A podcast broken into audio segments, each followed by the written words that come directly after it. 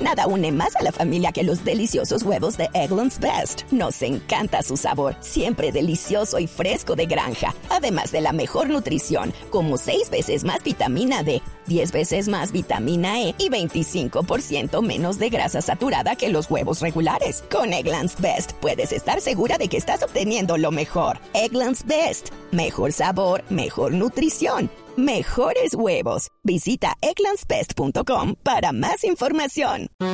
Vigilado Supertransporte. Dentro de pocos minutos presentan la ponencia, radican la ponencia del proyecto de reforma laboral tan importante para los trabajadores en Colombia. 79 artículos, aunque no va con consensos, no firman esta ponencia los partidos que se retiraron del gobierno. Sí, definitivamente no lo firman ni el Partido Liberal, ni el Partido Conservador, ni el Partido de la U. No lo firman. Que tenían la expectativa, la noticia se está conociendo esta mañana. La representante ponente, coordinadora ponente de la reforma laboral, es la doctora María Fernanda Carrascal. Representante Carrascal, buenos días. Buenos días, Néstor. Buenos días a todos y a todas en la mesa y a los oyentes. Gracias por la invitación. Sin el liberalismo, sin el conservatismo, sin la U, ¿ustedes ven posibilidades de sacar la reforma laboral?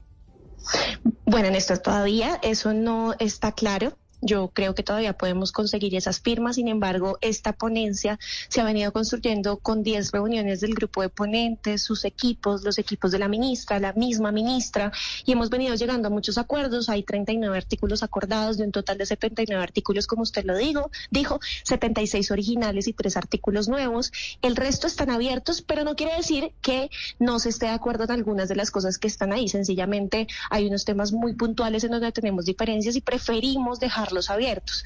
En la ponencia quedamos, dejamos muy claro esto, quiere decir que quien firme la ponencia se hace una constancia básicamente de que en esos artículos abiertos pues no está de acuerdo para que se vayan y se discutan en el primer debate en la comisión séptima. Yo quiero dejar esto en claro porque además todos han incluido, todos y cada uno de los representantes.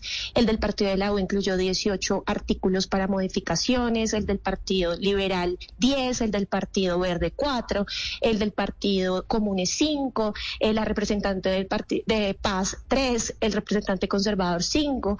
Yo como coordinadora ponente he presentado nueve eh, modificaciones, es decir, que si hubo discusión hubo modificaciones y además se incluyeron modificaciones de los gremios eh, ACOPI, FENALCO, ANDI, la SAC, ASOBancaria.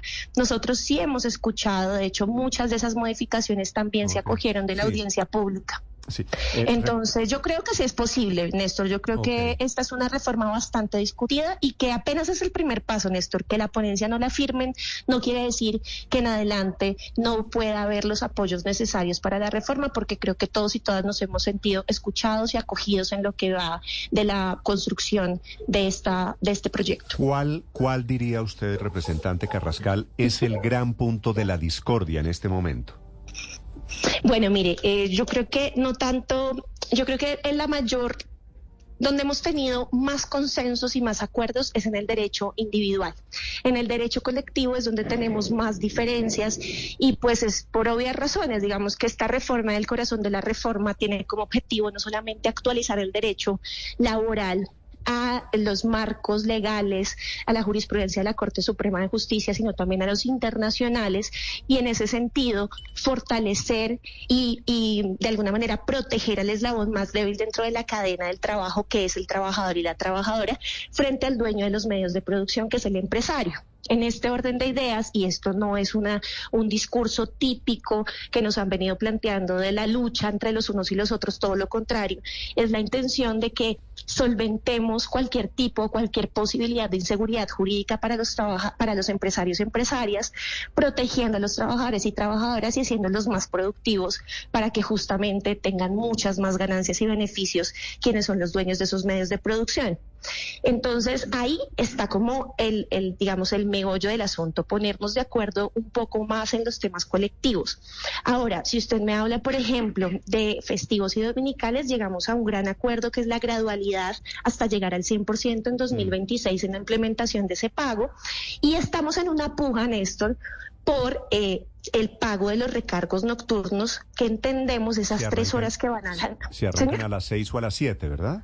Si arrancamos a las seis, si arrancamos a las siete, pero esa, ese movernos de, ese, de esa hora que es muy importante porque además esa hora Néstor representa un 45-46% de los costos de esos recargos nocturnos para los empresarios y empresarias, que también vale la pena decirle a los oyentes que no todos los trabajadores y trabajadores trabajan en las noches, ¿no? Entonces, las cifras han sido un poco alarmantes y traídas de los cabellos cuando no todos trabajamos en esas horas.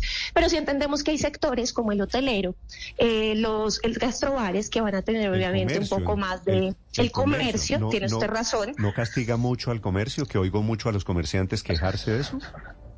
Lo que más castiga Néstor definitivamente no son los festivos y dominicales, sino los recargos nocturnos y nosotros tenemos y nosotros tenemos esas cifras. Sin embargo, Néstor también hemos acordado con el Ministerio del Trabajo por modelar unos programas de compensación para estos tres sectores que más se ven afectados y que ya existen. Incluso eh, todo hay que decirlo, Néstor, y es que hay un programa, eh, hay un decreto, un programa de apalancamiento que subsidia la nómina para nuevos puestos para mujeres jóvenes y hombres mayores de 28 años que el gobierno pasado implementó y que ha tenido muy buenos resultados y este gobierno le ha dado alcance hasta el 2026, incluyendo también a personas con discapacidad, más los programas de asociatividad, de créditos del Banco Agrario, del Ministerio de Agricultura, de reindustrialización del Ministerio de Comercio. Todos esos programas van a ir de la mano para compensar, compensar los costos. Pero lo que tenemos claro, Néstor, es que con el 789 la eh, reforma 789 del 2002 se le quitaron unos derechos adquiridos a los trabajadores y trabajadoras, que son los recargos nocturnos y que son eh, los festivos y los dominicales, que son muy importantes para los ingresos de los trabajadores y trabajadoras. Si usted observa esos sectores como el hotelero y los gastrobares, los cines, por ejemplo, que trabajan en las noches, ahí trabajan muchos jóvenes y muchas jóvenes. Y este, esta posibilidad de recibir esas tres horas adicionales o dos, en el caso de que lo dejemos desde las siete de la noche, sí representa para el bolsillo de los jóvenes y las jóvenes que trabajan muchas veces para mantener sus hogares o para estudiar, por ejemplo, representa el transporte, representa una bolsa de leche, representa mejor alimentación para sus familias.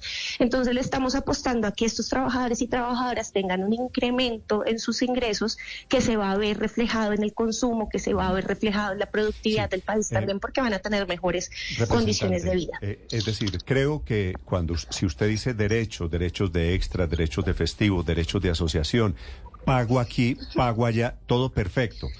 ¿Quién no quisiera vivir en el mundo de los derechos?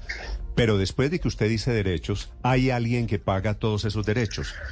El Banco de la República dice que esta reforma laboral, los técnicos que usted vio el informe, puede destruir, puede acabar con el empleo de 454 mil colombianos.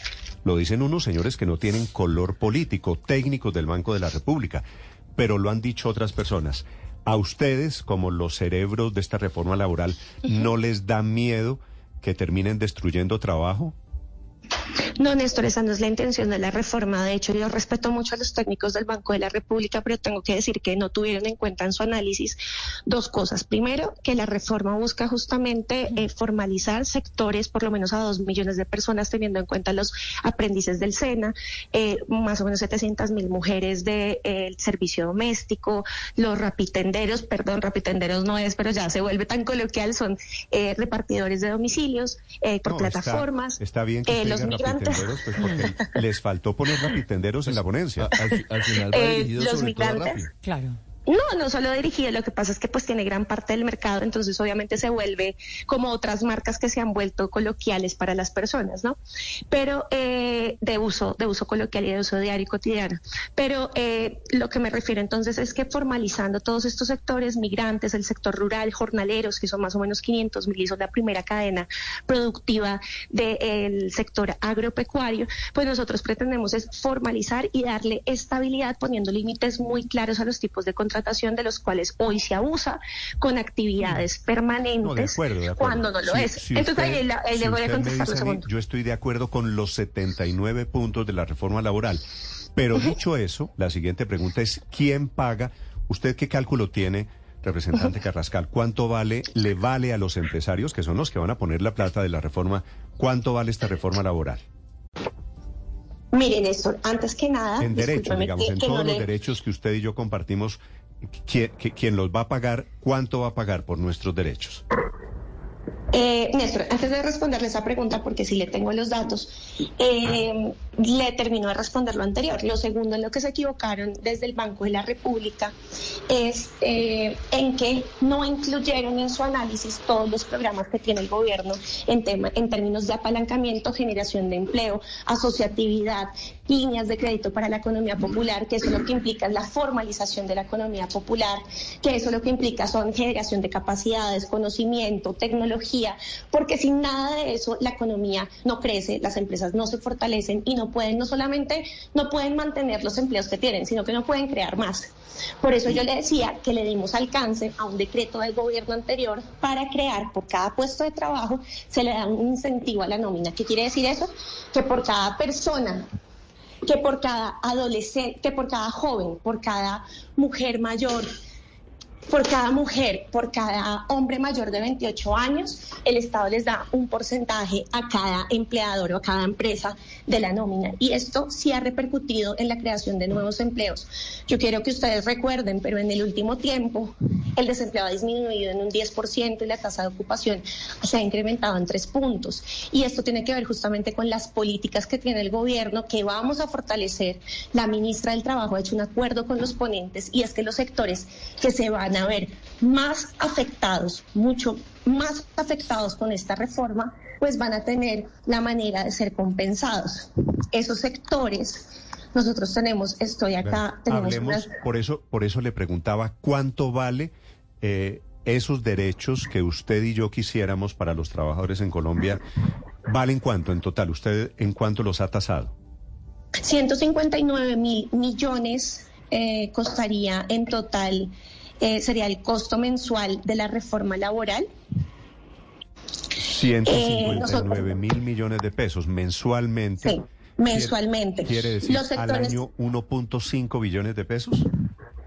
O casi, sí, los dos, sectores... casi dos billones de... Nada une a la familia que los deliciosos huevos de Eggland's Best. Nos encanta su sabor, siempre delicioso y fresco de granja. Además de la mejor nutrición como 6 veces más vitamina D, 10 veces más vitamina E y 25% menos de grasa saturada que los huevos regulares. Para nosotros son huevos cocinados de la forma que más nos guste, siempre y cuando sean los mejores. Eggland's Best. Mejor sabor, mejor nutrición, mejores huevos. Visita egglandsbest.com para para más información. ¿Pesos? Los sectores más afectados, Néstor, serían los hoteles y restaurantes, las actividades eh, comunitarias, sociales y personales, el comercio, eh, y los enseres domésticos. Como le dije, nosotros, nosotras estamos comprometidos con que esa compensación se vea desde los programas ¿Cuánto eh, subirían, Mafe, ¿cuánto subirían los costos laborales? No hay estimaciones claras al respecto, pero lo que nosotros tenemos, y estos datos eh, nos, los, da la unidad de pensiones y para fiscales, eh, es lo que le acabo de, mencionar. No, si hay, si hay datos, el informe del Banco de la República dice que los costos laborales subirían cerca de 15%. Y Fenalco dice 30 y nosotros claro, porque es diferente, es diferente por sectores, ¿no? Es diferente, exactamente, es diferente por sectores. que a otros sectores. Yo lo que considero, Néstor, es nosotros acá tenemos una redistribución de trabajos, de trabajadores por horarios de hora extra, porque no todos los trabajadores trabajan horas extras, no todos los trabajadores trabajan eh, en las noches, que es el recargo nocturno, no todos los trabajadores eh, lo hacen los domingos y festivos. Entonces tampoco podemos dar una cifra generalizada. Lo que tenemos que hacer justamente es saber cuántos trabajadores lo hacen en, en horario nocturno, cuántos en diurnos, cuántos no trabajan horas extras, y así podemos tener unas estimaciones muchísimo más ajustadas que son las que yo tengo en mis manos en este momento, y nos da la unidad de pensiones y para fiscales. Pero más que son muchos datos en este momento, digamos que hablar de una manera tan generalizada puede ser muy eh, contraproducente. Entonces, nosotros estamos en la tarea de recabar la mayor cantidad de, datos que tenemos. Le hemos pedido a los gremios también que nos faciliten la data que tengan. Representante Carrascal. De una manera muy responsable. Exactamente, de una manera muy responsable y no pueden ser con datos por encima, sino datos muy específicos. Y al respecto le quiero preguntar lo siguiente. Dice usted que todos en esta discusión se sienten escuchados y acogidos. Sin embargo, le confieso, y eso es lo que he podido hablar yo con la gente, con los técnicos del Estado se sienten totalmente excluidos de esta discusión, no solo tras la descalificación del presidente y la suya, también al informe de técnicos del Banco de la República sobre la pérdida de 450 mil empleos, sino que los técnicos especialistas de este tema en el, en el Departamento Nacional de Planeación me dicen que a ellos nadie los ha querido escuchar, que ellos tienen unas proyecciones, unos estudios de impacto, unos estudios de sensibilidades, pero que en el gobierno no les dejan publicar esos datos. Ustedes a ese primer debate en Comisión Séptima, ¿a quiénes van a invitar? ¿A qué técnicos van a escuchar? Eh, bueno, Paola, muchas gracias eh, por la pregunta. Nosotros respetamos y valoramos a los técnicos, eh, no solamente del Banco de la República, también de Planeación Nacional pero tengo que decirle que a nosotros no se nos han acercado absolutamente, pues no se nos ha acercado absolutamente ninguno de estos técnicos de planeación nacional. Siempre hemos tenido las puertas abiertas, prácticamente todos los que han hecho seguimiento a mi trabajo legislativo y alrededor lo saben, hemos buscado todas las posibilidades de llenarnos de datos, nos hemos acercado a todos los gremios, nos hemos acercado incluso a la academia de distintas universidades, observatorios, universidades privadas, universidades públicas, tanques de pensamiento, hemos tenido todos los gremios, absolutamente todos los gremios, con todos nos hemos sentado en mesas técnicas, en foros, en una audiencia que duró nueve horas el lunes pasado. Entonces no pueden decir que no se les ha venido escuchando quienes han tenido la intención y el interés de promover y de poner en la ponencia y en lo que va del proyecto sus dudas, sus preocupaciones y sus propuestas han sido escuchados y muchas de ellas han sido acogidas. Así que gracias a lo que usted me dice, a esa preocupación, seremos nosotros entonces, desde mi equipo de trabajo y la coordinación de la ponencia, quienes nos acercaremos a, a Planeación Nacional y buscaremos a estos técnicos para que nos cuenten cuáles son sus preocupaciones. Nosotros, la única intención que tenemos, Paola, en todo esto es poder hacer la mejor coordinación posible, poder juntar, poder poner a dialogar a todos los sectores. Yo ya he venido diciendo, Néstor y Paola, que es muy importante que trascendamos ese discurso de enfrentamiento entre trabajadores y trabajadoras. Acá lo único que tenemos que entender es que de manera pragmática tenemos que sacar este país adelante. Y no es con que los trabajadores trabajen más, sino con que sean productivos. Y la productividad se mide hoy en términos de salud mental, de tiempo libre, de tiempo de calidad con los familiares de conciliar la vida personal con la vida familiar y la vida laboral. Necesitamos trascender ese discurso y caminar. Y eso lo vamos a hacer entre todos y todas, no poniéndonos a, poniéndonos a enfrentar en esos discursos que de verdad no le dejan nada positivo al país, menos Un tema del que poco se ha hablado es el del contrato agropecuario, llevarle formalidad al campo colombiano. Pero, pero ¿en qué consiste esto? No sé, hay, hay un, no sé, con un ejemplo, un, un recolector de café que hoy recibe un jornal, inventémonos o pensemos en una cifra de 50 mil pesos por día, ese empleador le tiene que pagar seguridad social, lo tiene que vincular oficialmente, no sé, a su, a su parcela. Y si es así, si es así, ustedes han calculado el, el impacto que tendría eso, no sé, por ejemplo, sobre los precios de los alimentos al consumidor, si aumenta el costo laboral para el campesinado. Eh, ¿Esto cómo se traduciría en los precios finales eh, que pagamos todos los colombianos? Bueno, yo le quiero decir que justamente como lo dije hace un momento, vamos paso a paso, hemos hecho un avance impresionante y la SAC, que es un gremio de más de 100 años de este país que agremia a distintos sectores, el azucarero, el panelero, el palmero, las flores, absolutamente una cantidad, eh, yo diría que, prácticamente a todo el gremio agropecuario. Eh, y ellos pues han justamente eh, en el el tejido o valorado que hoy por fin estemos hablando de un, eh, de un contrato agropecuario al cual le hemos dado más alcance en esta ponencia. Ahora es agropecuario, familiar y comunitario. Ya les voy a hablar un poco de eso. Eh, pero digamos que esta es la primera vez. Eh, la SAC le propuso esto al gobierno de Santos, le propuso esto al gobierno de Duque y ninguno, digamos, tuvo en cuenta esta necesidad del reconocimiento de las labores agropecuarias. Si bien este sector, este y la SAC específicamente tienen también, eh, digamos, eh, unas críticas y quisieran también que esto se complementara de otras maneras, ven con buenos ojos que esto por primera vez esté dando en un país que necesita definitivamente fortalecer su sector agrícola, pero además este este específicamente este tipo de contrato el jornal agropecuario no era lo que había hace muchos años en Colombia?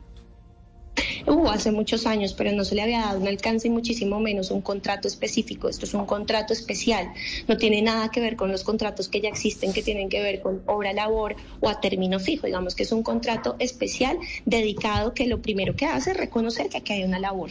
Lo segundo que hace es que no eh, se aplica para la agroindustria, sino que lo que quiere hacer es fortalecer el eslabón más vulnerable de toda la cadena, que es el eslabón primario, los jornaleros, son aproximadamente unos 500 mil, lo que tenemos eh, más o menos tasado, lo que se cree que se puede formalizar, porque en este momento hay una informalidad de más del 80% en el agro. Y esto es muy preocupante porque nuestros campesinos y campesinas entonces son, eh, tienen unas vejeces completamente desprotegidas y que necesitamos justamente rodear y proteger. Porque al final le cuestan mucho al sistema cuando estos viejos y estas viejas, no solamente por un tema de humanidad, sino también por un tema de economía. Eh, nosotros hemos dado otro alcance, como les dije, al primer, al primer radicado, le hemos dado un alcance agropecuario, familiar y comunitario con el fin de reconocer el trabajo y las relaciones de producción, por ejemplo, de las mingas, de las asociaciones, el trabajo comunitario como tal. Queremos que se nombre para que el ministerio pueda hacer inspección y vigilancia y para que no haya de alguna manera una vulneración de derechos en estos trabajos comunitarios que si bien puede que no tengan una eh, no haya una relación laboral y no haya, digamos, una compensación monetaria, muchas veces sí se basa esa producción en el trueque y en el autosustento. Entonces queremos que esas relaciones sean reconocidas. También incluimos las transformaciones de tipo artesanal en este tipo de contratos. Sí, le quiero preguntar por los rapitenderos o bueno, por los trabajadores de las aplicaciones. Al final hay acuerdo para que la mitad del pago de la seguridad social la haga el gobierno y la otra mitad de las aplicaciones. Okay. Bueno, por ahora no hay acuerdo en ese sentido específicamente en lo que usted acaba de mencionar, pero lo que sí hay acuerdo entre los ponentes es la necesidad de crear un contrato especial para estas plataformas. Lo que hemos hecho es una proposición sustitutiva de lo que eh, pues había en el, en el proyecto inicial, en el proyecto radicado por el gobierno eh, nacional y en este contrato especial hay varias cosas que ustedes deben saber. Lo primero es que eh, reconocemos o se reconoce por medio de ese contrato especial, repito, como el agrícola es completamente distinto al de término fijo o al de obra labor, es un contrato especial para esas personas. En este orden de ideas se reconoce que hay una relación laboral, que hay subordinación, pero se valora y se reconoce y se protege la flexibilidad horaria que tanto valoran en este sector. Uno. Y dos, se le da alcance al decreto 2616, que es el decreto con el cual hoy un trabajador a tiempo parcial paga su seguridad social y cotiza. Entonces, vamos a usar ese decreto y obviamente que esto tiene que ir muy en relación con la reforma pensional. O sea, nosotros, por fortuna, pues tenemos a la misma ministra que, que está sacando adelante la reforma laboral, que es la misma que está sacando adelante la reforma pensional y esperamos que desde el Congreso de la República, también en el Senado, donde se va a dar curso a este debate, nos ayuden en esta intención y es que los trabajadores y trabajadoras de las plataformas puedan pagar a tiempo parcial y otros trabajadores de otros sectores también, porque este decreto no solamente eh, acogería lo que a quienes hoy acoge, que es a las trabajadoras domésticas, sino a otros sectores que definitivamente trabajan. Eh, tiempos parciales y necesitan cotizar sobre la base de lo que trabajan y no eh, sobre el mes completo. Eso es lo que queremos con las plataformas. Allá hay un acuerdo con los ponentes sobre ese artículo, sobre ese capítulo que es especial para los trabajadores de plataformas.